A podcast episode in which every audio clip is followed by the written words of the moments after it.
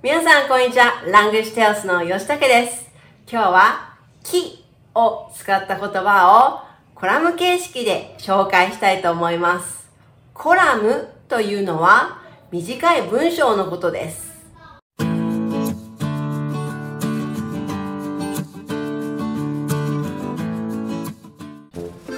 今日はやけに息子が静かだなって思ったら一人で炭治郎の絵を描いていた。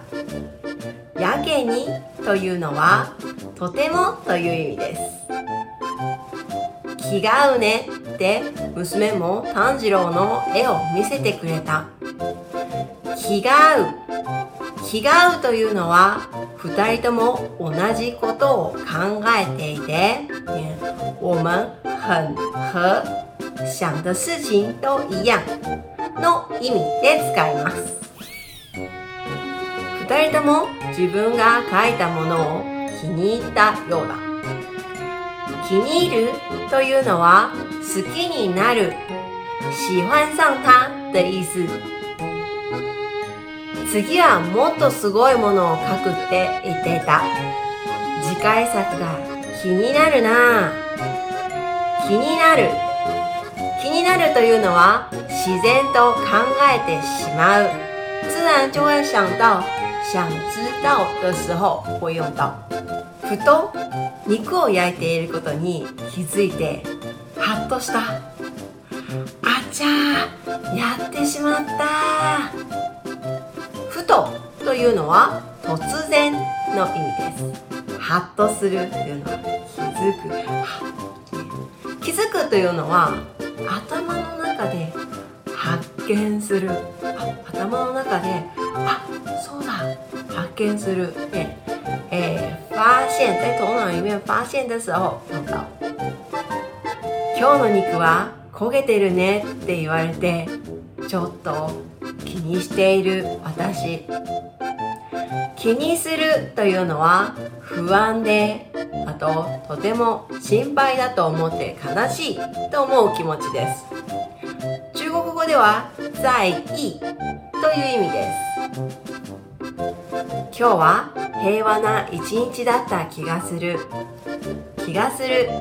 気がするというのは感じがする。そんな感じがする。那样的感觉という意味です。今日勉強した気を使う言葉。気が合う。二人とも考えていることが同じ。我们很和想的事情一样。気に入る。好きになる。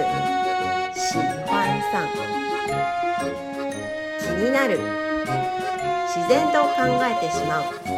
自然就会想到想知道的事情。づく頭の中で発見する发現気にする不安だ心配だと悲しく思う在意気がする感じがする那样的感觉では本文をもう一度確認してみましょう。自粛生活の一日。今日はやけに息子が静かだなって思ったら一人で炭治郎の絵を描いていた。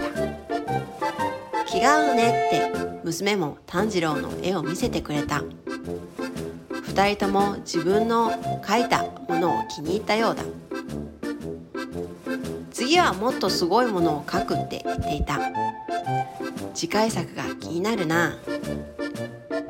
ふと肉を焼いていることに気づいてハッとした。あちゃやってしまった。